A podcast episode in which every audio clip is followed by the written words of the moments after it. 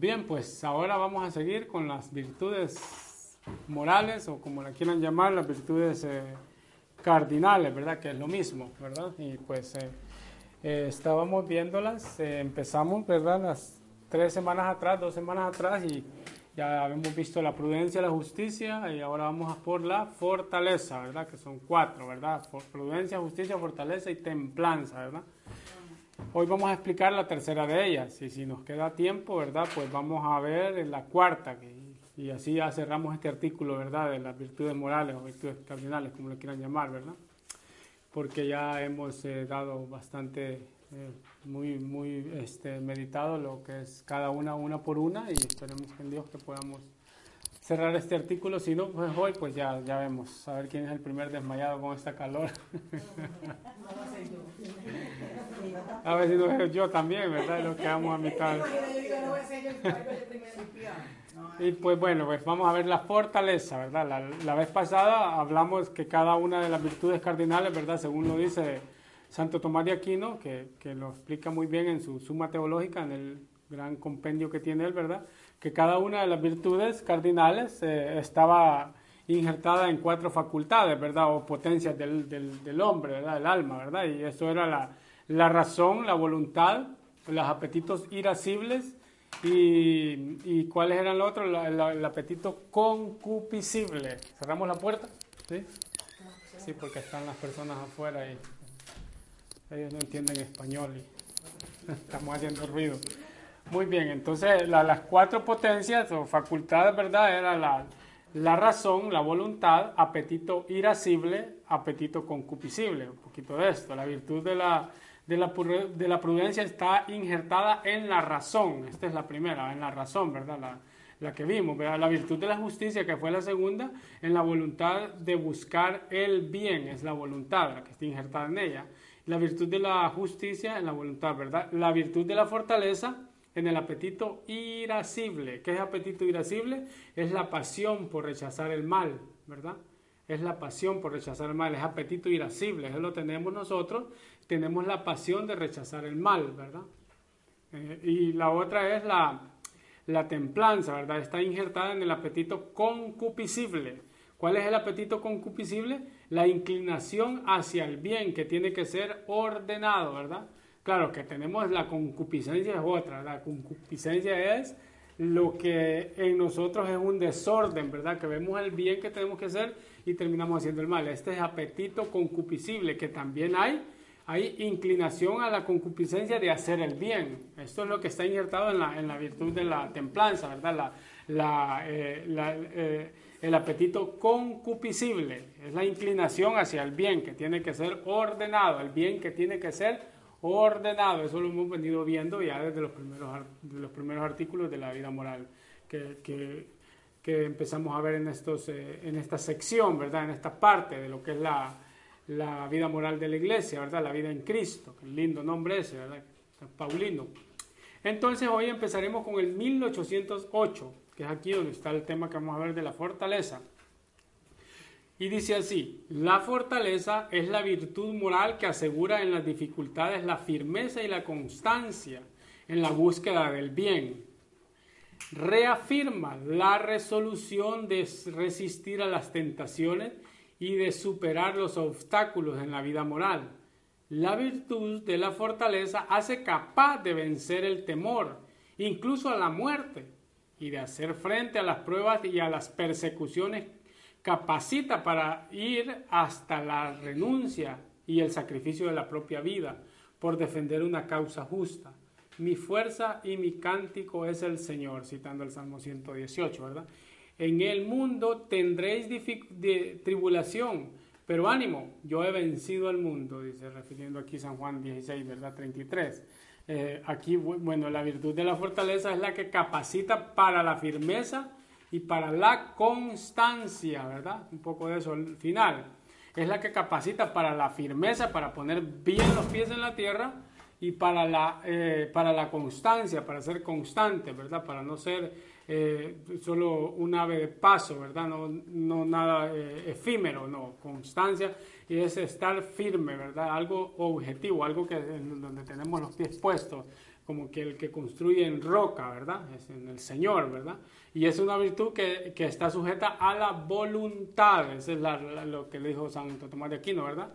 Esta está sujeta a la voluntad, ¿verdad? Lo que hace, eh, lo, lo, que hace es atacar y resistir, ¿verdad? Al mismo tiempo eh, cohibe los temores. ¿Qué quiere decir cohibe? Que refuerza, ¿verdad? Cohibe, refuerza los temores. La fortaleza lo que hace es que refuerza los temores en nosotros. Y tenemos temores, estamos hasta la pata, ¿verdad? Como dicen, estamos llenos de temores, estamos llenos de miedo, ¿verdad?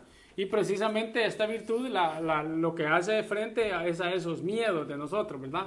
Vivimos llenos de miedos y la Sagrada Escritura eh, nos da un pasaje lindísimo para ver esto más claro y nos lo tiene San Pablo este San Pablo es tremendo. En este caso, eh, San Pablo estaba con estas virtudes teologales, a mí, perdón, con las virtudes cardinales, me estoy adelantando, estaba bastante dotado San Pablo, ¿verdad? Porque se notaba que él estaba en constante eh, oración y en constante sabiéndose él que no eran las fuerzas propias de él que lo hacían así, sino que eran la fuerza de Dios, y lo va a decir en una carta a los Corintios que es una tremenda lectura. Ahorita citaremos Romanos 8, 35 al 39. Miren lo que dice así. Esto podría ser, yo he dado charlas y a misioneros, por ejemplo, charlas para un verdadero misionero, charlas para alguien que se aventura a la predicación y como ejemplo tenemos a San Pablo, ¿verdad? Que no se agitaba por nada, no se agüitaba por nada, no se cuiteaba con cualquier cosa y lo dice aquí, miren, lo dice así.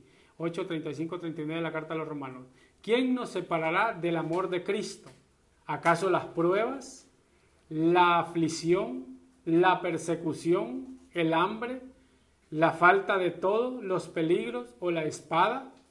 Como dice la Escritura, por tu causa nos arrastran continuamente a la muerte, nos tratan como ovejas destinadas al matadero, pero no en todo eso saldremos triunfadores, gracias a aquel que nos amó yo sé que ni la muerte, ni la vida, ni los ángeles, ni las fuerzas del universo, ni el presente, ni el futuro, ni las fuerzas espirituales, ya sean del cielo de, de los abismos, ni ninguna otra criatura podrán apartarnos del amor de Dios manifestado en Cristo Jesús, nuestro Señor. Ya vemos todos esos montón de obstáculos, ¿verdad? Pero nada de eso, nada de eso, ¿verdad? Nada de eso eh, puede apartarnos del amor que es más grande, ¿verdad? Que, es manifestado en quién? Como dice la carta a los colosenses hoy que leímos en el oficio de, lectura, ¿verdad? Que es manifestado en, eh, eh, es la, la, imagen de Dios, ¿verdad? El Cristo, esa imagen palpable, tangible, visible, es el Dios que nos ha venido a, a demostrar que nos ama tanto y que, y que se ha manifestado ese amor en quién? En Cristo Jesús nuestro Señor. ¿Para qué? Para que perdamos todos estos miedos, para que no tengamos ninguna, eh, no estemos atados a nada de eso, que seamos libres, ¿verdad? Y una persona libre es aquella que ya no tiene miedo, ¿verdad? Porque toda la fuerza la pone en, el que nos amó primero, dice San Juan, ¿verdad? En, Dios, ¿verdad? En este, en, este es un canto a la fortaleza cristiana, ¿verdad? ¿Quién nos separará del amor de Cristo? ¿A quién temeré, verdad? Si Dios está conmigo, lo dice en un versículo anterior, en el 31, si Dios está conmigo, dice, ¿a quién temeré? La soledad, quizás, sabemos que, unidos a Cristo, ¿verdad? Nunca estaremos solos, ¿verdad? Estamos inhabitados por Él, como dice Sor, eh, creo que es una Sor Teresa, Sor María de la, de la Santísima Trinidad, que creo que es, o del Espíritu Santo, algo así, habla de la inhabitación del Espíritu Santo en nosotros. nosotros. En nosotros habita Dios, en nosotros está toda su plenitud, ¿verdad? La tercera persona la Santísima Trinidad. Por lo tanto, está Dios en nosotros, ¿verdad? Eh, está Dios en nosotros. Eh, ¿Quién nos apartará del amor de Cristo, verdad? ¿A qué le puedo tener miedo? Si Dios está conmigo, ¿quién contra mí? Si Él inhabita en mí, si Él está en mí. San Efrén de Siria, otro diácono, tremendo santazo, él habla también, a este, a este diácono le llamaban el arpa del Espíritu Santo, porque tenía una lengua para hablar, era tremendo, habitaba, estaba consciente que en él habitaba el Espíritu Santo y al momento de hablar era como Pedro, ¿verdad? En el Pentecostés, cainotízate, dice el texto griego. Cuando hablaba era un taladro que perforaba los corazones. O sea, no tenía miedo a hablar y, más, sin embargo en ese momento, como dice la Sagrada Escritura en Pentecostés, estaban, dice, con miedo encerrados, ¿verdad? Porque en ese momento estaban buscando los seguidores de el Nazareno, de Jesús, al que habían crucificado, ¿verdad? Este, entonces aquí tenemos eh, un canto a la, a la, a la a la fortaleza, ¿verdad? En este que, dice San Pablo. ¿Quién, eh, ¿Qué más podemos decir? Dice en el versículo 31. Si Dios está con nosotros, ¿quién estará contra nosotros, verdad? Aquí en este texto tenemos eh, una serie de, dificultades que nos pueden hacer perder la paz, la paciencia, porque puede ser, eh, puede, puede ser eso, ¿verdad? Por falta de fortaleza, que perdamos la paz, que perdamos la paciencia, que tengamos miedos, que hayan temores, puede ser la, la, la falta de, de fortaleza, ¿verdad? la incapacidad, ¿verdad? El hecho de que no tenga seguridad en mí mismo, el hecho de que sea una persona sin muchas cualidades, ¿verdad? Y, y, me, vea, me vea débil ante los demás, ¿verdad? Que no, que, ah, que yo porque no tengo porte, entonces no sirvo para esto. Ah, porque yo no soy bueno para hablar, entonces yo no sirvo para esto. Ah, porque soy muy tímido. Todo esto son miedos. Y por falta de fortaleza, por falta de fortaleza es que vienen estos miedos vienen estos miedos. ¿Y cómo se fomenta la fortaleza en nosotros? Siendo conscientes que Cristo está con nosotros. Si Dios, si Cristo está conmigo, ¿quién contra mí, verdad? ¿Quién contra mí, verdad? Como el niño, ¿verdad? Cuando, cuando alguien le quiere pegar de sus hermanos mayores, detrás de la falda de quién se mete? De la madre, como dicen en mi pueblo, ¿verdad? Este, eh, eh, ¿Quién dijo miedo, verdad? Atrás de este gualiqueme, de este árbol, de este gran palo que está frente a mí, ¿verdad? Entonces se acobija ahí el cristiano, es una virtud esta que nos hace a nosotros buscar siempre a Dios, ¿verdad? Que Él es el que nos, nos protege, ¿verdad? Esa es la incapacidad, pues es un obstáculo, que es una muestra que no somos eh, capaces de tener esta, fomentar esta virtud de la fortaleza, ¿verdad? Pero es que precisamente nosotros no nos apoyamos en las propias fuerzas, nosotros nos apoyamos siempre en la fuerza de Cristo, ¿verdad? En la fuerza de Cristo. Por tanto, la fortaleza cristiana vence el temor, vence el temor o la propia incapacidad, ¿verdad? Eh, esa tentación de que no puedo eh, y detrás de eso se esconde la falta de, la fortaleza, ¿verdad? Eh, también es una falta de fe, ¿verdad? Es una falta de fe, ¿no? estos miedos, ¿verdad? La, incomprensión. La incomprensión el miedo a no ser comprendido, ¿verdad? A, que, a, que me, a, ser comprendido, a que me entiendan, ¿verdad? Eh, o que tengo miedo a la difamación, o tengo miedo a que me pongan, eh, ¿verdad?, en, mal con los demás, o, etcétera, etcétera, o a qué dirán, ¿verdad? La fortaleza no, eh, nos permite superar este temor, nos permite superar este temor, nos, nos reafirma en que debemos de actuar en presencia de Dios, ¿verdad? Eh, eh, que, Dios es el que me conoce, ¿verdad?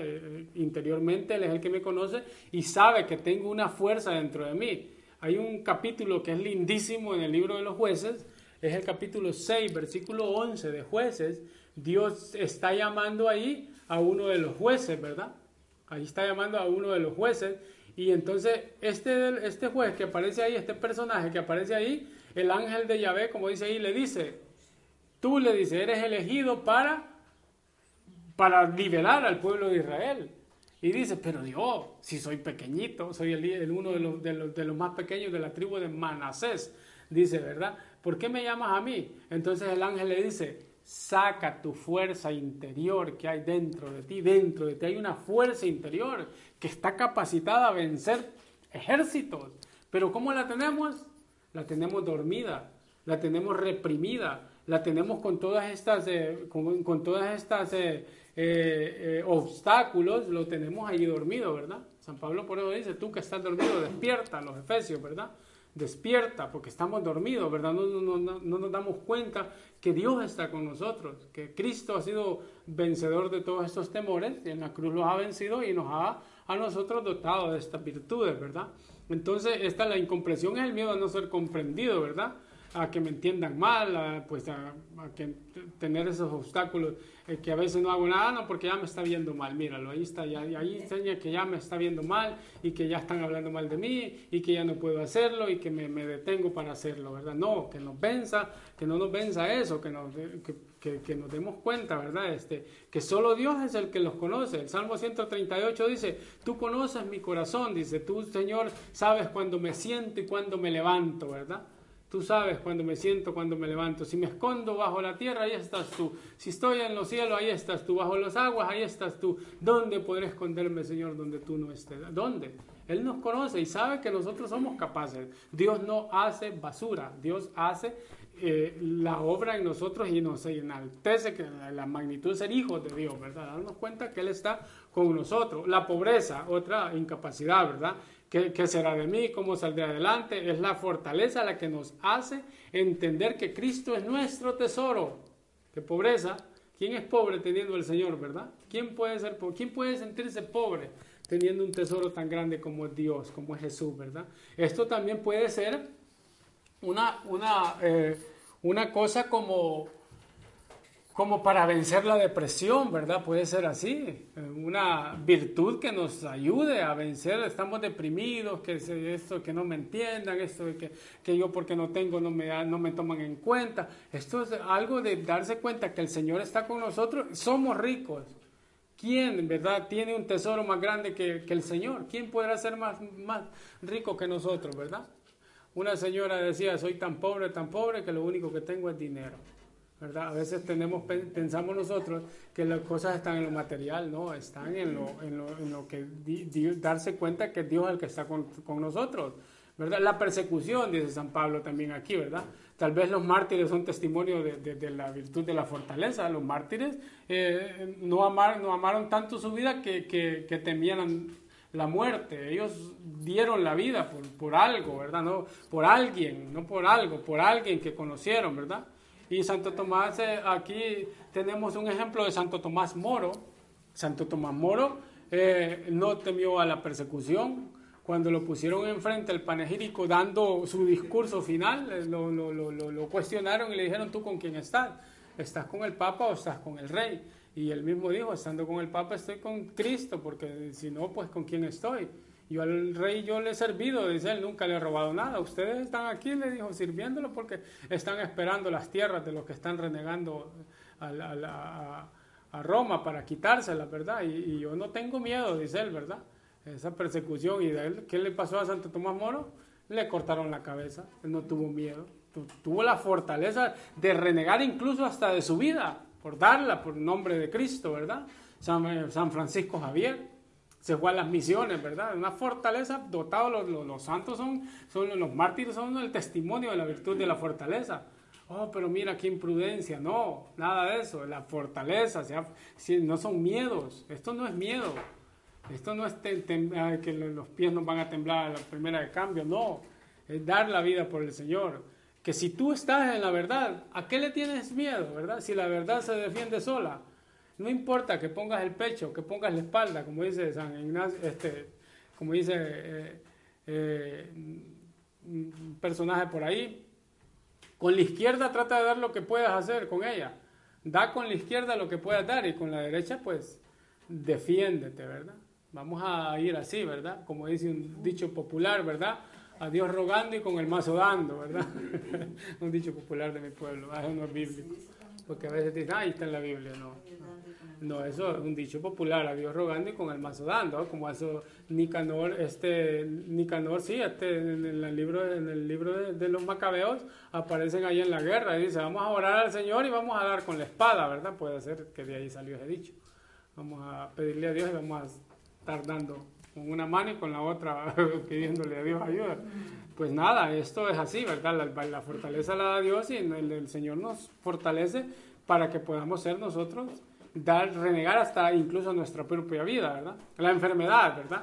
Suele ser uno de los factores principales de, de, de, temor, ¿verdad? Que también, que también tiene que ser afrontado con fortaleza la enfermedad, ¿verdad? Sabiendo que Dios no permite que seamos tentados por encima de nuestras propias fuerzas, ¿verdad? Por encima de nuestras propias fuerzas, ¿verdad?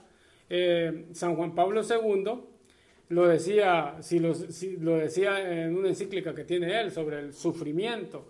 Si los enfermos, dice, supieran, dice, lograran aceptar, amar esa enfermedad, si lograran amar esa enfermedad, harían más bien que, cualquiera, que cualquier otro de nosotros que está alentado.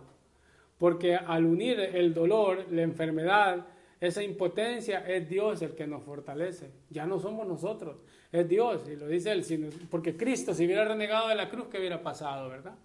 ¿Qué hubiera pasado? No, Él estuvo en el sufrimiento de la cruz. Ahí se une el dolor, la enfermedad, la impotencia, la, tristeza, la, eh, la, incomprensión, la pobreza. Ahí está en Cristo. Él es el que lo ha dado todo por nosotros y lo ha dado todo, todo, ¿verdad? Todo, todo. No ha escatimado su vida, la ha dado toda. Entonces nosotros seguimos a esas, las huellas de Jesús, ¿verdad? Y no tenemos a la enfermedad, no tememos a la enfermedad. Humanamente sí, ¿verdad? Somos eh, débiles y pues estamos ahí eh, eh, quejándonos por todo, ¿verdad? A veces, y pues no tenemos conciencia de que ya Jesús ha padecido por nosotros los dolores más atormentados que pueden existir en la historia de la humanidad. Y pues, pues allí pues estamos nosotros siguiendo adelante, ¿verdad? Siguiendo adelante. La enfermedad está integrada en esa providencia de Dios, ¿verdad? Para que pueda seguir adelante. Es que hasta, los propios, hasta las propias debilidades y los propios pecados eh, ¿verdad? Que, que, nos hacen sufrir tanto forman parte de la providencia de Dios. Eso también forma parte de la providencia de Dios para que seamos más eh, humildes y, y, podamos, ¿verdad? Eh, que recurramos, ¿verdad? A la gracia de Cristo. Eso nos hace a nosotros, al hombre, no hay otra cosa. Y aquel día lo estaba comentando con Ron y yo, cómo es el hombre, ¿verdad? La fuerza. Hay unos que son, que porque tienen dinero, porque tienen tanto, ¿verdad? se sienten fuertes, ¿verdad? Y una enfermedad los tira a la cama, ¿verdad? Contra eso no puede nadie. Contra una enfermedad, un pequeño dolor a ese hombre que tanto se la tira de grande, de fuerte, una enfermedad lo tumba. No hay nada con eso, ¿verdad? Contra eso no hay nada. Entonces, imagínense ustedes, hay personas que son bajos de recursos económicos y son más saludables que un millonario. Quisieran tener tanta lonja, tener una vida más larga que cualquier otro campesino de esto, ¿verdad? Que viven un resto de años y, y ahora un, un, anciano de esto, por ejemplo, mi papá tiene 86 años y mi papá se sube a la bicicleta. Él anda en bicicleta y lleva sus, va a la finca y trae sus bananos en la bicicleta, trae leña en su bicicleta y él anda bien ahí, ¿verdad? Y pongámoslo aquí a pensar, un, un anciano de 86 años en este país ya no se puede ni agachar, ¿verdad? Ni y tiene todos los recursos, ¿verdad? Entonces, pues son personas que han sabido eh, fortalecerse. ¿De qué manera? Pues no sabe, ¿verdad? Cada quien sabrá. La muerte, otra, otra incapacidad que nos puede apartar, que, puede ser signo de no tener fortaleza, el miedo a la muerte. Ahora en el siglo XXI se puede hablar de todo, como antes, que el tabú de antes era hablar, de sexo, ¿verdad? nadie podía hablar. Hoy pues ya se ve como estamos, que estamos ya invadidos de tantas cosas, pornografía y todo eso está en las escuelas. Entonces, hoy de lo que no se puede hablar es de la muerte. Todo el mundo le tiene miedo a la muerte. Y todo el mundo a los gimnasios, ¿verdad? Hacer ejercicio para que no ponerme viejo y pues no, que no llegue la muerte, ¿verdad? Que esté ahí siempre yo fuerte, ¿no? Pues si vamos a ser muertos, musculosos, pero nos vamos a morir. O, o, a comer vegetales, a comer vegetarianamente hablando, comer todo lo que se pueda hacer saludable para no que la muerte no llegue a nosotros. Pues vamos a ser muertos verdes, vegetarianos, pero nos vamos a morir. La muerte está ahí. Es como el chiste de la muerte, ¿verdad? Que dice que una vez llegó la muerte a visitar a un señor entonces el Señor se preocupó, la muerte vino a ver, me dijo, y ahora ya me voy con ella. Entonces vino, sacó todo el vino que tenía en la casa y dijo, la voy a emborrachar. Y le metió vino a la muerte y la emborrachó a la muerte. Y, cuando la muerte estaba bien borracha, se durmió.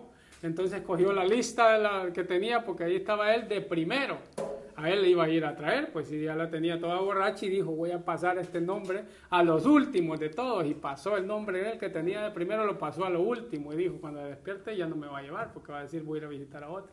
Y cuando la muerte se despertó, le dijo, tú has sido tan buena gente conmigo, que al último lo voy a pasar de primero y a ti te voy a pasar de último. se lo comió. Es de lo único que no podemos escapar, de la muerte. Ahí está, está ahí, ¿verdad? Entonces, eh, eh, ha sido vivida la virtud de la fortaleza de una manera que los santos han sido capaces de superar el temor de la muerte. Eh, por tanto, estamos ante una virtud aquí, de una virtud que tiene por objeto el resistir y hacer frente a los temores de la vida, ¿verdad? A los temores. El hombre está llamado a vivir en la, en la libertad de los hijos de Dios, lo que estamos hablando, ¿verdad? Y una de las cosas que nos impide ser libres es tener miedos. Todos estos miedos nos impide a ser libres. Miedos, miedos, miedos. Yo di una charla hace mucho tiempo en Los Ángeles a unas familias y hablé mucho de esto. La mejor herencia que se le puede dar a los hijos es la sabiduría. Y de la sabiduría se derivan varios aspectos y está la fortaleza. Es uno de las fortalezas. En primer lugar, a saber vivir, que la vida es una, disfrutar la vida día a día, sin temores, sin miedos, ¿verdad? Y la fortaleza nos hace a nosotros perder todos estos miedos perder todos estos miedos. Más adelante veremos una de las grandes capacidades que nos da la fortaleza, que es de que si caemos, levantarnos de nuevo, que no quedarnos abajo, ¿verdad? Que del hombre no se cuentan las veces que se cae, sino las veces que se levanta en el nombre de Dios, que la fuerza no la pone en él mismo, que la fuerza la pone en el Señor, ¿verdad? Pues eh, esto, esto ataca y resiste los temores, la fuerza de la, la fortaleza, esto es lo que hace, ataca y resiste los temores, ¿verdad? hace una precisión que es muy aguda aquí, ¿verdad? Es más difícil resistir que atacar. Es más difícil resistir que atacar, ¿verdad? Cuando se, habla de la fortaleza, ni se trata de ir dando golpes, ¿verdad? Ni de ir dando golpes eh, eh, a como podamos, ¿verdad? Que alguna ocasión pues, pues lo haremos, ¿verdad? Que, que, eso sí, pero, pero siempre es más importante resistir, ¿verdad? Que atacar, ¿verdad? La fortaleza es la capacidad de resistir sin venirse abajo, ¿verdad? Esto de que es más difícil resistir que atacar es porque uno ataca cuando a uno le conviene, ¿verdad? Cuando a uno le, le, va bien, ahí sí ataca uno, ¿verdad? Pero cuando nos atacan a nosotros por, por, por una tentación, el momento no, no, lo elegimos nosotros, ¿verdad? El momento no lo elige uno. Es más fácil resistir que atacar más fácil resistir que atacar, ¿verdad? Como la vida de los santos, ¿verdad? Hay unas historias tremendas, si nosotros leemos la biografía de los santos, de los padres de la iglesia, de los primeros cristianos, un San, eh, un San Ignacio de Antioquía, un pero tremendo personaje que cuando lo llevaban los verdugos, eh, lo agarraron a él y lo tenían que trasladar, trasladar de Antioquía a Roma era un viaje tremendo, tenía que pasar todos los mares y pasaba por las comunidades de Corinto, de Galacia y todo eso, y se acercaban a él para que él sacaba la mano y daba la bendición por la ventana del barco que iba.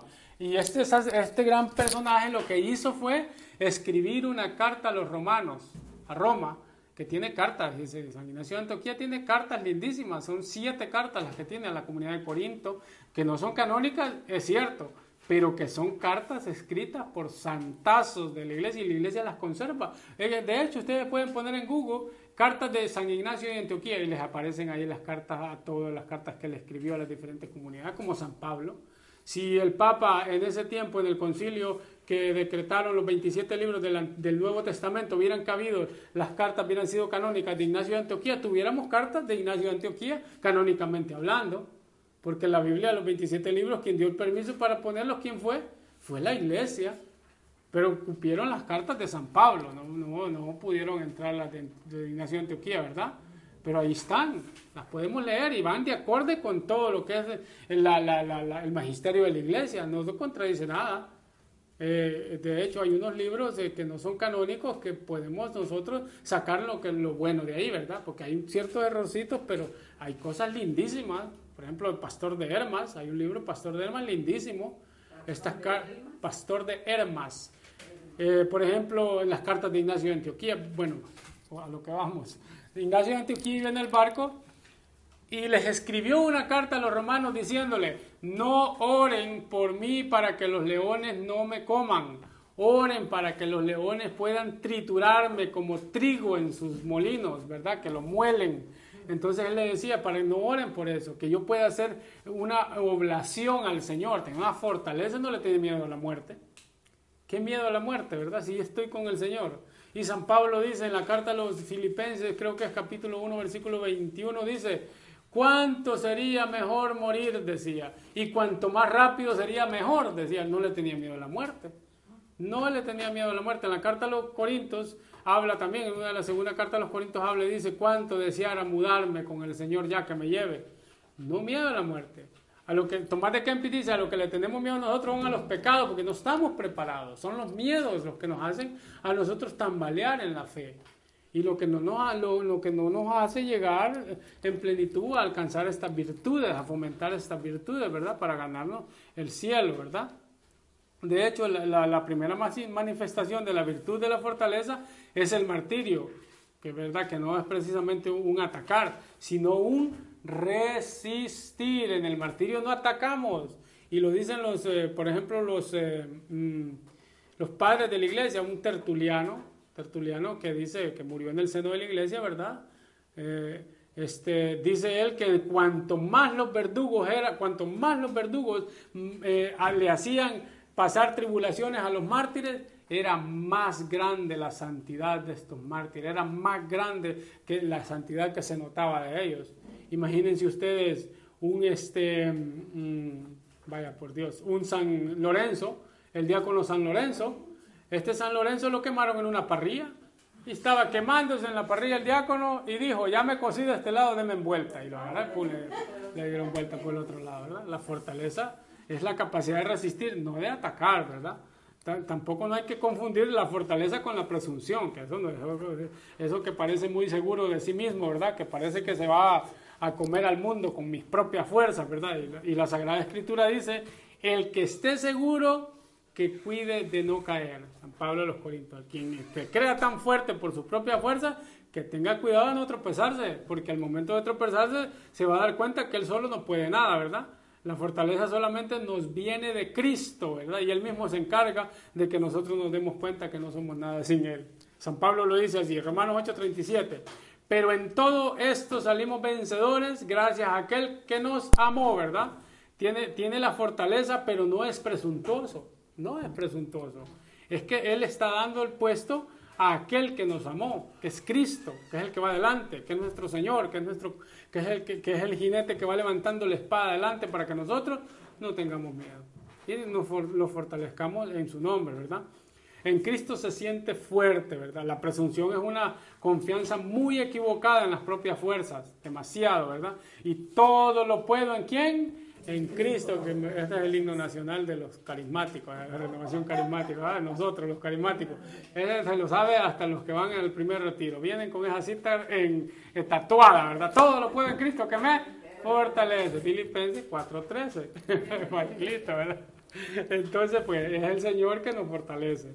Es en Él que hemos puesto nuestra confianza, ¿verdad?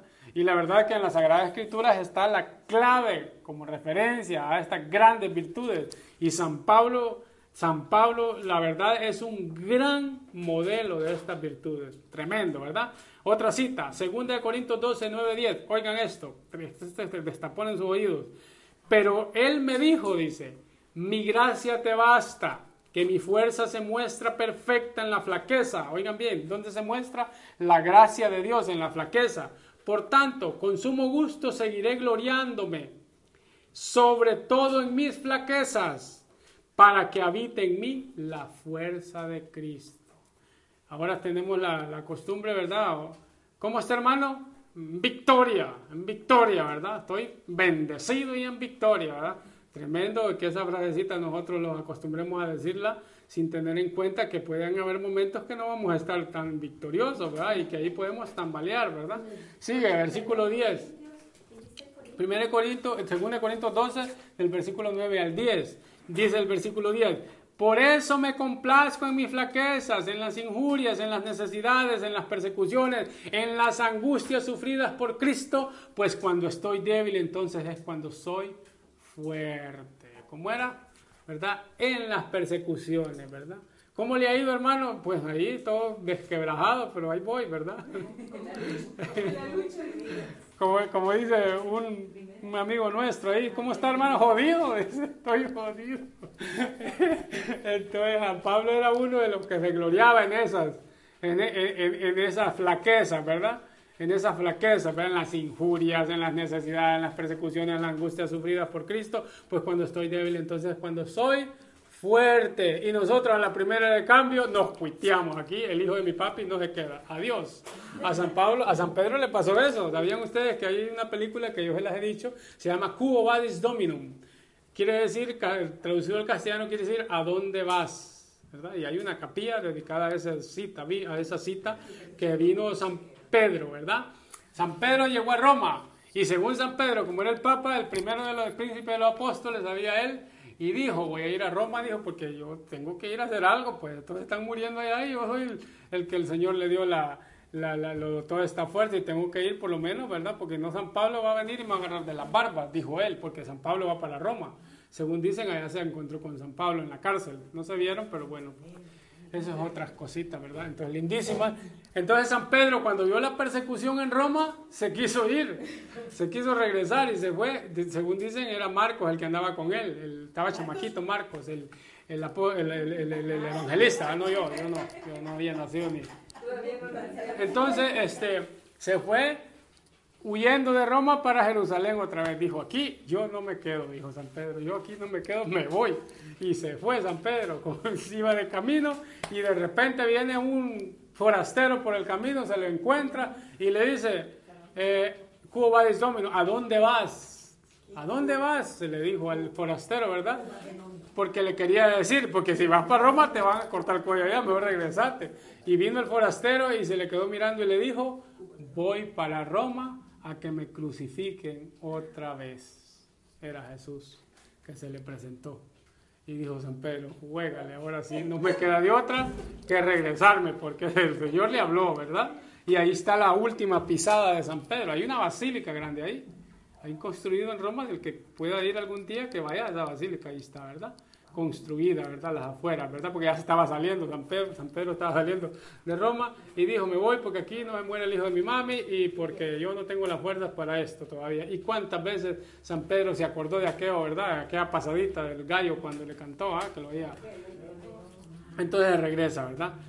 Eh, es justamente lo contrario a la, a la presunción. La fortaleza es, es, lo contrario a la presunción. Yo sé que si, si presumo de fuerte, el Señor me permite siempre constatar mi debilidad. Siempre que yo me la tiro de, fuerte, plum, hay una caída, ¿verdad? Hay una caída. ¿En dónde?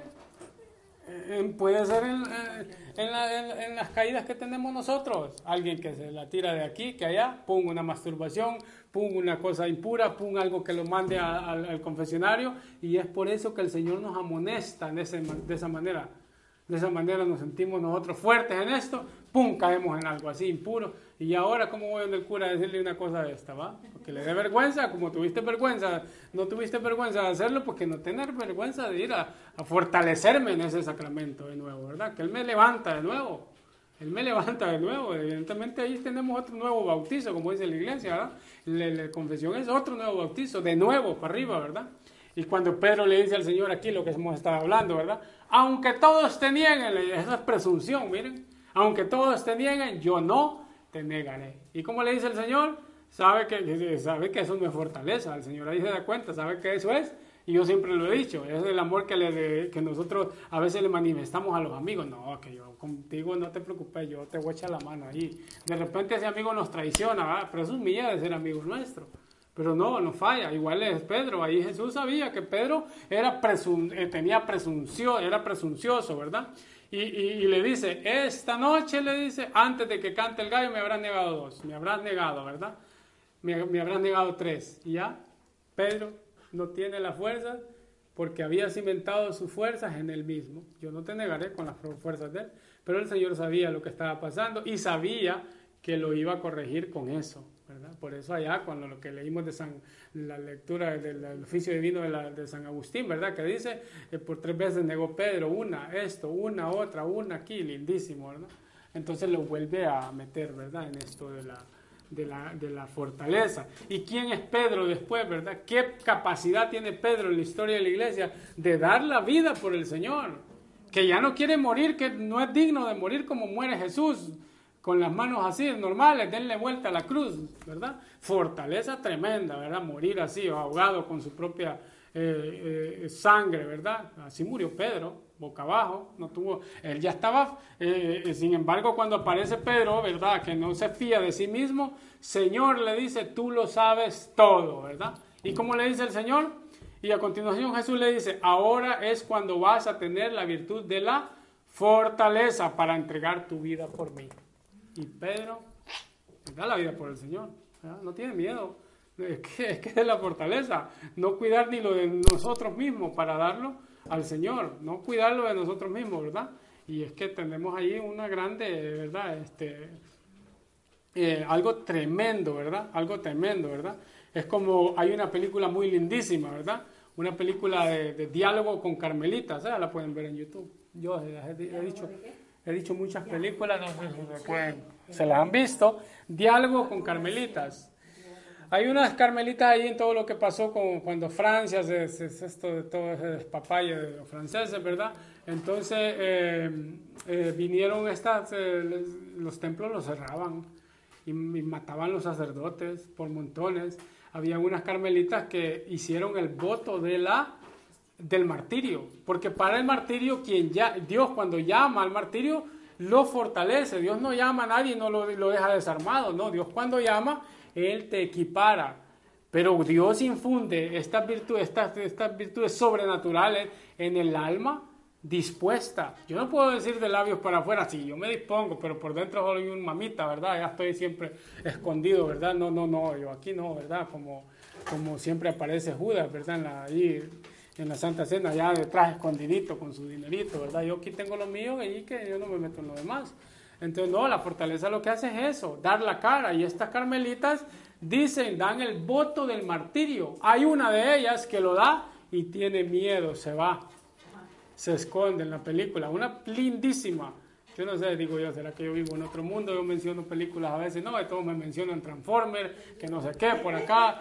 Cuando me queda tiempo, pues vamos con los niños, pero yo, me, yo estoy en esto otro, ¿verdad? Y esas películas son lindísimas, le fortalecen la fe a uno le, o sea, le dan los, ejemplos de estos personajes y estas mujeres cómo dan la vida, ¿verdad? No importa la guillotina, plum, plum, una por una. Cuando ve las otras, ve esa que no tiene la capacidad de dar la vida, que dan la vida por él, se fortalece con el testimonio de sus hermanas y ella ya no anda el hábito y ha hecho el voto de, martirio y ha, ha tenido miedo y se ha ido. Pero ¿qué hace cuando ve que a las demás les están cortando la cabeza por el Señor? Se mete a la fila y le dice a la Madre Superior, aquí estoy. La Madre Superior la recoge y da la vida por el Señor, ¿verdad? Ponga la guillotina. Imagínense nosotros que estén cuatro o cinco adelante de nosotros con la cabeza, yo estoy seguro que a Dios corre camino, ¿verdad? Pues tenemos, eh, Dios del que llama lo capacita. Santa Catalina de Siena quería ser mártir y una, una, vez estaba en oración y se metió un ladrón a la casa con un cuchillo en la mano y dijo, este es el momento, Señor, de ser mártir. Y cerró los ojos, dijo, mátame, le dijo al que entra. Y de repente aquel tiró el cuchillo y salió por la ventana corriendo. Y dijo Catalina decía a llorar, Señor, ¿por qué no permitiste que yo fuera mártir? Porque el Señor llama a los que quiere, ¿verdad? Los que quiere. Él, él tiene sus prioridades y Él llama a los mártires, Él es el que los llama para dotarlos. Si ustedes se leen los 21 mártires con este San Pablo Miki, se llama San Pablo Miki, el martirio de San Pablo Miki, sus amigos pongan ahí, van a llorar leyendo todo eso ustedes.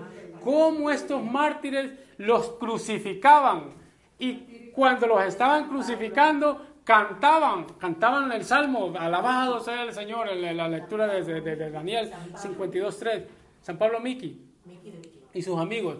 Entonces, este San Pablo, esto es en Japón, ¿verdad? Cuando la persecución, este, este, estos estaban crucificándolos y cantando himnos y los verdugos decían, pero ¿cómo es que puede ser esto? Es lo que dice Tertuliano, entre más grandes los verdugos aplican, aplican sus martirios con ellos, más grande es la santidad que se saca de estos personajes. Y nosotros a veces, ah, no, este, fíjate vos que fulano estaba hablando mal de ti allá atrás. No, pues ya, ya no vuelvo a ir ahí yo ya no vuelvo a ir ahí, porque ahí solo habladores hay, ahí no, aquí no, y no aprecio. No, señores, la fortaleza a uno por los palos que estén lloviendo y uno hay que seguir, ¿verdad? Adelante. En eso de la evangelización, así estamos. La iglesia necesita recobrar el celo apostólico, necesita predicadores que se revistan de la fortaleza para que de verdad estemos diciendo las verdades tal como son, ¿verdad? fortalecernos para decir la verdad, porque por miedo a la verdad nosotros no decimos nada, ¿verdad? Por, por no dotarnos de, la, de, ser, de ser fuertes en este aspecto, ¿verdad? Andamos endulzando los oídos ahí a mucho, por miedo a que no me inviten, entonces yo digo esto, por miedo a que no me vayan a hacer famoso en estos caminos, entonces yo no voy a decir eso aquí, no, decirlo tal y como es, ¿verdad?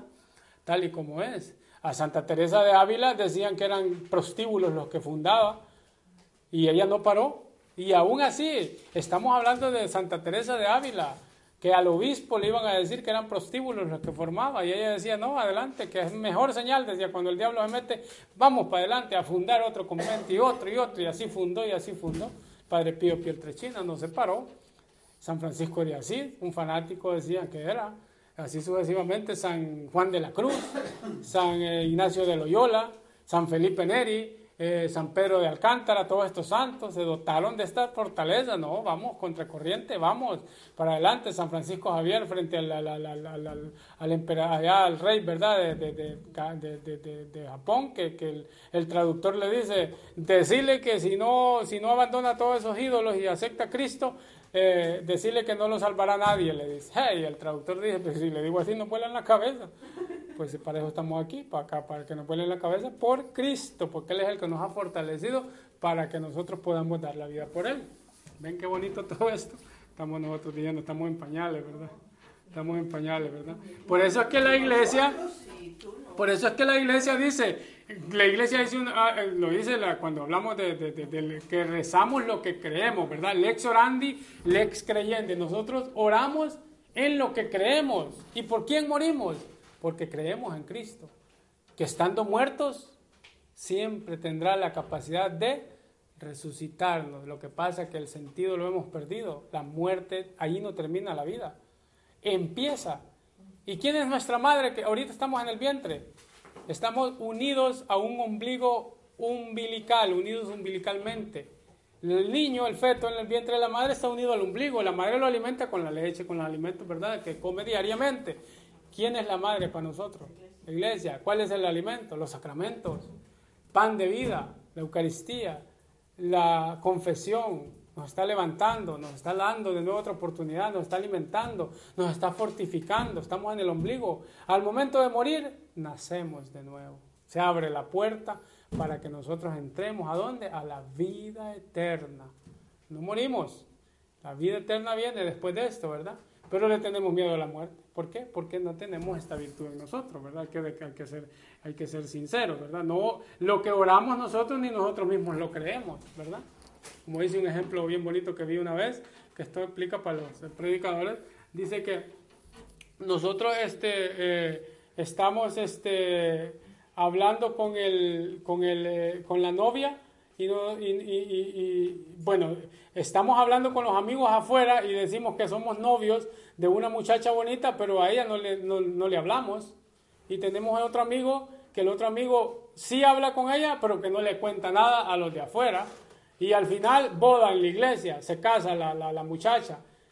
Y el novio no es aquel que todo el tiempo iba al parque a decir, mira que esta novia aquí, que aquí, que allá, que hago esto con ella y que y con ella no hablaba. Y otro sí hablaba con ella y no decía nada. Al momento se casó aquel y aquel está en la... Y, y no era pues el novio de ella que todo el día hablaba así, pero mientras yo hablaba con usted, él hablaba con ella. Mientras yo hablaba con usted de ella, hablaba con ella. Nosotros tenemos que hablar con el Señor. Tenemos que hablar con el Señor para de verdad creer lo que oramos en la Eucaristía en la adoración eucarística, estar presente ahí con el Señor, estar ahí, Señor, aquí estoy. ¿Quién se mete al agua es imposible salir seco, sale mojado. Quien se mete debajo de un chaparrón va a salir mojado. Santa Teresita de, del Niño Jesús dice, es imposible meterse, zambullirse en el agua y salir seco, ¿verdad? Sale mojado uno, sale empapado. Es imposible ir a la capilla donde esté Cristo, Eucaristía, eh, expuesto y no salir empapado del Espíritu Santo. Imposible, ¿verdad? Imposible. Entonces ahí es donde está la fortaleza. Ese es el Señor que nos está dotando. En eso creemos nosotros. Eso es lo que oramos. Es la oración de la iglesia. Es el Señor. Y ese es el que nos da a nosotros la fortaleza. Cuando soy débil es cuando soy fuerte, San Pablo, ¿verdad? Cuando soy débil es cuando soy fuerte. Eso es lo que dice San Pablo. Que me está yendo mal, ya pasará. Todo pasará, ¿verdad? La Madre Teresa de Ávila, de la que hemos hablado, dice, ¿verdad? De la que hemos hablado, dice, todo pasa. Que nada te espante, que nada te turbe, la paciencia todo lo alcanza, quien a Dios tiene, nada le falta, ¿verdad? Nada le falta. Dios está conmigo, ¿quién contra mí, verdad? Tampoco hay que confundir la fortaleza cristiana, ¿verdad? Para resistir el mal también, ¿verdad? Eh, eh, con una especie de indiferencia impasible, que también nosotros como, como, como no sentimos nada, ¿verdad? Y, hacemos, y nos hacemos indiferentes, ¿verdad? Los disimulados. Eh, es de estar constante pidiendo a Dios esta fuerza que viene de lo alto. ¿De dónde me viene la ayuda? Dice el Salmo, ¿verdad? Salmo 121. La ayuda me viene del Señor que creó los cielos y la tierra. Y nosotros pedimos ayuda. Walter Mercado dice en el horóscopo que este mes me va a ir bien. Ahí está la ayuda. Y ya, vamos a ver de dónde viene la ayuda. Walter Mercado. No, ¿de dónde me viene la ayuda? La ayuda me viene del Señor que creó los cielos y la tierra. Esa es la fortaleza. Esa es la ayuda que viene que, si se la pedimos, ¿verdad? Eh, si, se la, si se la pedimos, ¿verdad? Por eso nosotros en la oración de, que es la cuarta parte del catecismo, ¿verdad? La cuarta parte del, catecismo es la oración, ¿verdad? Que ahí está el, Padre Nuestro. Nosotros siempre decimos en esa oración, Señor, no nos dejes caer en tentación. Bien dice ahí. Ahí no dice, Señor, quítame las tentaciones. No, no nos dejes caer en tentación. A diario nosotros le estamos pidiendo ayuda al Señor para que el Señor nos ayude, para que el Señor esté con nosotros y para que no le podamos, no le podamos tener miedo a nadie, ¿verdad? Eh, no le podemos tener miedo a nadie. El cristiano siente, nosotros sentimos, ¿verdad? Padecemos, sufrimos. Mientras que el ideal de las religiones orientales eh, se, se, buscan técnicas, ¿verdad? De autodominio, ¿verdad? Se buscan técnicas de autodominio para, para no sentir, no padecer, ¿verdad? Eh, eso no es cristiano. Nosotros los cristianos sufrimos, padecemos, padecemos de todo tipo de calamidades. Ya van a ver San Pablo lo que dice. ¿Qué más ejemplo, verdad? Que, el Señor en Getsemaní. ¿Qué más ejemplo que eso? El Señor sufrió, padeció y el Padre le concedió la fortaleza, ¿verdad? Para hacer frente a la tentación. Que no se haga mi voluntad, le dijo, sino la tuya, ¿verdad? Precisamente eh, porque, porque sufro y padezco, necesito la fortaleza para hacerle frente a los problemas que tengo cotidianamente que tengo, ¿verdad? Y, mire, y, vamos a ver aquí lo que dice San Pablo, ¿verdad? En esta siguiente cita de la, de la segunda carta a Corintios, capítulo 4, versículos 7 al 11. Abran los oídos, miren lo que dice aquí. Con todo llevamos este tesoro en vasos de barro, para que esta fuerza soberana se vea como obra de Dios y no nuestra nos sobrevienen pruebas de toda clase, pero no, se nos desanimamos. Estamos entre problemas, pero no desesperados. Somos perseguidos, pero no eliminados. Derribados, pero no, pero no fuera de combate. Por todas partes llevamos en nuestra persona la muerte de Jesús para que también la vida de Jesús se manifieste en nuestra persona. Pues a lo que estamos vivos nos corresponde ser entregados a la muerte a cada momento por causa de Jesús para que la vida de Jesús se, se manifieste en nuestra existencia mortal. Estamos heridos, dice, pero no fuera de combate. Vamos, dice, a cuestas, pero no vencidos, dice, ¿verdad? O sea, es tremendo San Pablo. Segunda de Corintios 7, 4, del 7 al 11, o segunda de Corintios 4, 8, es más específico que ahí es donde está todo lo que leímos ahorita más en, esencia. Es la fuerza de Dios la que tenemos que hacer ver, no la fuerza de Marcos, no la fuerza de Ronnie, ¿verdad? No la fuerza de Darío, no la fuerza de, de, Nubia, eh, etcétera, etcétera, ¿verdad? De los que está aquí. Yo no estoy aquí para demostrar cuánto sé, yo no estoy aquí para demostrar que sé más que ustedes, no. Yo estoy aquí porque yo sé que si no lo hago, pues entonces eh, a mí se me pedirán cuenta. Ay de mí, ¿verdad? 9.17, 1 Corintios, San Pablo. Si no, eh, si no predico el Evangelio, ay de mí si yo no doy esto que el Señor me ha dado, porque ¿qué va a hacer de mí? Mira, siervo inútil, te di, tú tu talento lo enterraste, ¿qué hiciste?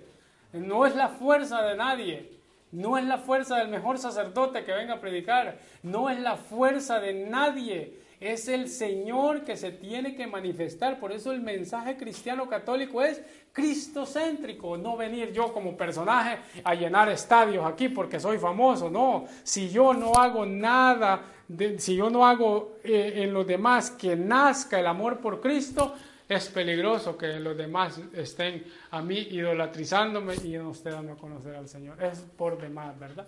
es por demás eso. Nadie es fuerte con, eh, eh, con su, se va a sentir fuerte con su propia fuerza o hacer todo y, tirarse la gloria a Él. Todo es para la gloria del Señor, para que se vea como obra de Dios y no nuestra, dice San Pablo, ¿verdad? Nos sobrevienen pruebas de toda clase, pero no, pero no nos desanimamos. Estamos entre problemas. ¿Quién no tiene problemas aquí? El que no quiere tener problemas, que se muera, ¿verdad? Aquí todos tenemos problemas y serios, ¿verdad? Pero es Dios el que nos ayuda a mantenernos de pie. Es la fortaleza que nos da, la, que nos, que nos da el Señor, ¿verdad? Y, no es para que sea, dice, es para que esta obra soberana se vea como obra de Dios y no mía y no de nadie más. ¿Y de dónde se sacan las fuerzas para soportar tan grandes problemas? Como dice el salmista, ¿verdad? Mi fuerza me viene del Señor, ¿verdad? Del Señor, de nadie más, ¿verdad? Que vamos a pasar calamidades, eso sí, vamos a pasar persecuciones, totalmente, pero todo lo puedo en Cristo que me fortalece. Hay una frase que, se encuentra en, en, las mazmorras donde estaba Santo Tomás Moro, ¿verdad? preso, para, listo para que lo decapitaran en tiempos de Enrique VIII, ¿verdad? Con todo este papaye del divorcio que quería hacer con su esposa Catalina de Aragón, ¿verdad? Y por casarse con Ana Bolena, fue el rompimiento de la iglesia Inglaterra, eh, que nace ahí el anglicanismo, y pues ya se destraban de ahí porque él se hace sacerdote, obispo y consagra ahí su, su, su clero, ¿verdad? Hay una frase lindísima que escribieron ahí, a saber si fue Santo Tomás Moro, o si fueron los otros mártires, ¿verdad?, que estuvieron ahí, no se sabe quién fue. Esa frase dice, postremas Cristo, postremas Cristo. ¿Qué quiere decir eso? Traducido al castellano es, tú da la vida por el Señor, que Él responderá por ti. Él responderá por ti. Y eso es lo que hizo Tomás Moro. Él respondió por el Señor. Él tenía conciencia de que el Señor iba a responder por él, ¿verdad? Y esto es lo bonito, ¿verdad? No podemos quedar solos nos podemos quedar solos, podemos estar difamados. Si no me invitan, que no me inviten a predicar, no hay problema. Por otras difamaciones, no hay problema. Pero si tú dices la verdad, no tengas miedo porque el Señor está contigo. Ser consciente, ¿verdad? Que estamos con la verdad. Ser fieles a la verdad, ¿verdad? Eh, y en esto pues hay vicios que son contrarios a la virtud de la fortaleza también. está también el, el pusilánime. ¿Cuál es el pusilánime? Es el que es falto de ánimo. Muchas personas faltan de ánimo y de valor, ¿verdad? Para sobrellevar desgracias o aprender grandes obras. El pusilánime nunca tiene capacidad de emprender obras grandes. Siempre se queda en lo negativo. Bueno, pero es que yo no puedo hacer eso. Y poniendo peros y peros y peros. Pusilánime, ¿verdad? Es el que él viene, es el que se viene abajo a la primera de cambio. El que intenta hacer algo y se tropieza y ya no lo intenta de nuevo. Una persona fusilánime que no tiene, que no lucha, por, no tiene objetivo, no tiene algo, una, una mira delante, por qué luchar, ¿verdad? Por algo en la vida, no tiene nada de eso, ¿verdad? Entonces ese de la primera de cambio se, se, se cae, ¿verdad? El pusilánime, el pusilánime necesita que todo le vaya bien para tener el ánimo elevado. Si nada le sale bien, adiós, ¿verdad? Aquí como San Pedro, ¿verdad? Esto es lo contrario a la virtud de la fortaleza, ¿verdad? La, la inconstancia, la, inconstancia, porque sirve de muy poco, ¿verdad? Que alguien tenga un, un calentoncito, ¿verdad? Y que parezca muy fuerte y al cabo de un rato se viene abajo. La inconstancia es eso. Voy a un retiro, y venga, vamos a darle la bienvenida a la escuela en el retiro, hermanito. ¿Cómo le fue en el retiro? No, lindísimo. Ahora la escuela donde estoy voy a convencer a toditos los jóvenes. todos los del trabajo me los traigo para la iglesia porque vengo encendido. Una semana después, ¿ese dónde está? ya no más en la iglesia. Ese, pues, la inconstancia es peligroso, ¿verdad? Es peligroso. Eso es, eso es, es eh, algo que va en contraposición a la fortaleza, ¿verdad? es algo que va en contraposición a la fortaleza. Como dice mi mamá, son llamaradas de tusa. ¿Saben qué es la tusa? Lo que envuelve la mazorca. Si tú enciendes eso, pasa rápido, ¿verdad? Entonces así somos nosotros a veces, ¿verdad? Eso va, eso son, eso va en contra, ¿verdad? De la, de la fortaleza, ¿verdad? La magnanimidad, esto es tremendo. El magnanismo, el magnánimo es alguien que emprende, que emprende obras grandes, ¿verdad? Obras bellas, ¿verdad? Costosas, algo que cuesta. Ese es el magnánime. Eso es lo que también despierta en nosotros la fortaleza, ¿verdad? Eso es lo que eh, eh, también quiero aquí poner un poco. ¿ah? Quisiera ver un poco la referencia a las virtudes que están relacionadas, ¿verdad?, con la virtud cardinal de la fortaleza. Y una de estas es la, la magnanimidad, ¿verdad? Alguien que tiene capacidad de emprender obras grandes. Conozco personas que, ah, no, porque no sé leer, yo no voy a hacer eso porque yo no puedo, nunca no pasé ni tercer grado, yo no puedo, y ustedes son mejor que mí. No, eso es tener uno, eso es tener, eso es tener uno, eh, ser uno, este, lo que estábamos hablando ahorita, ¿verdad? Este, eh, no, no tener, ser pusilánime, no tener capacidad, como no me va a ir bien, entonces no lo hago. No, tener la fortaleza, tener esta, esta magnanimidad de emprender obras grandes, ¿verdad? Aquel que nunca se arriesga, como dicen en mi pueblo, ¿verdad? Quien no arriesga un huevo no gana un pollo. ¿Verdad? Entonces hay que tener capacidad de eso, obra grande, ¿verdad? Plantea las prioridades de su vida no, no a corto plazo, no a corto plazo, sino que, que su perspectiva es larga, ¿verdad? E incluso que lleguen a superar su propia vida, su propia vida. Magnánimos fueron este, nuestros, nuestros misioneros, ¿verdad? Por ejemplo, San Francisco Javier yéndose para allá, magnánime unas tremendas, convirtió muchos tremendos, ¿verdad? Bautizó y todo esto. San Pedro de Claret, aquí en, Colombia, que los esclavos estaban allí, eh, no tenían derecho a nada. ¿Y qué hizo él? Se fue, bautizó, mm, pero por millares, ¿verdad? Los morenitos, los de raza negra, ¿verdad? Que el 27 de este mes voy a estar en una parroquia que se llama San Pedro de Claret. Entonces es tremendo la magnanimidad, ¿verdad? La paciencia, miren la paciencia, está muy ligada a la virtud de la fortaleza. Antes decíamos que la virtud de la fortaleza era más importante, ¿verdad? Resistir que atacar, eso fue lo que dijimos al principio. Por eso la virtud de la paciencia es básica, ¿verdad? Y, muchas veces en esta sociedad tan, tan ansiosa, ¿verdad? Los estamos necesitando más que nunca, la paciencia, ¿verdad? En este contexto cultural en el que estamos sometidos a a incitaciones a comenzar algo y a abandonarlo a la primera, ¿verdad? Este, pues estamos, eh, estamos así, eh, invadidos de eso, ¿verdad? Solamente el que es paciente puede tener fortaleza, ¿verdad?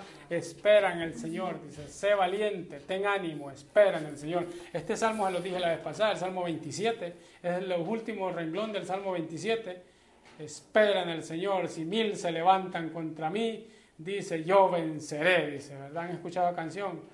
Fuerza yo tendré, dice, algo así yo para cantarme en la ducha, pero esa canción viene de ahí. Entonces, espera en el Señor, ¿verdad? De mucho es el, de mucho es el comenzar y de poco el terminar, ¿verdad? Y, concluir. En gran parte por la impaciencia, ¿verdad? No tenemos paciencia. Segunda Timoteo 3:10 dice así, tú en cambio me has seguido asiduamente en mis enseñanzas, conductas, planes, fe, paciencia, caridad constancia en mis persecuciones y sufrimos y sufrimientos, como lo que soporté en Antioquía. San Pablo, 2 Timoteo 3:10. ¿Verdad? Eh, esto es lo, que le enseñaba San Pablo a sus discípulos, ¿verdad? La longanimidad. Longanimidad. Esta virtud es definida como grandeza de ánimo en la adversidad. Es justamente lo contrario al pusilánime, ¿verdad? La longanimidad, ¿verdad? Es una virtud que es grandeza de ánimo en la adversidad. Estoy pasando calamidades, pero tengo un ánimo. Hay personas que uno ni cuenta da, ¿verdad? Los problemas que tienen y una sonrisa todo el tiempo, ¿verdad? Esas personas sí que duran, ¿verdad? Personas, yo conozco, yo conocí un señor que ya se fue, tenía problemas serios con su familia en su país y era una persona ya de tercera edad y aquí con hijos pequeños todavía en su país y él nadie lo movía, ¿verdad? Tranquilo, y, él estuvo aquí con nosotros. Entonces, esto es bien importante reforzar en uno, ¿verdad? Tremendo, ¿verdad? En medio de las calamidades, ¿verdad?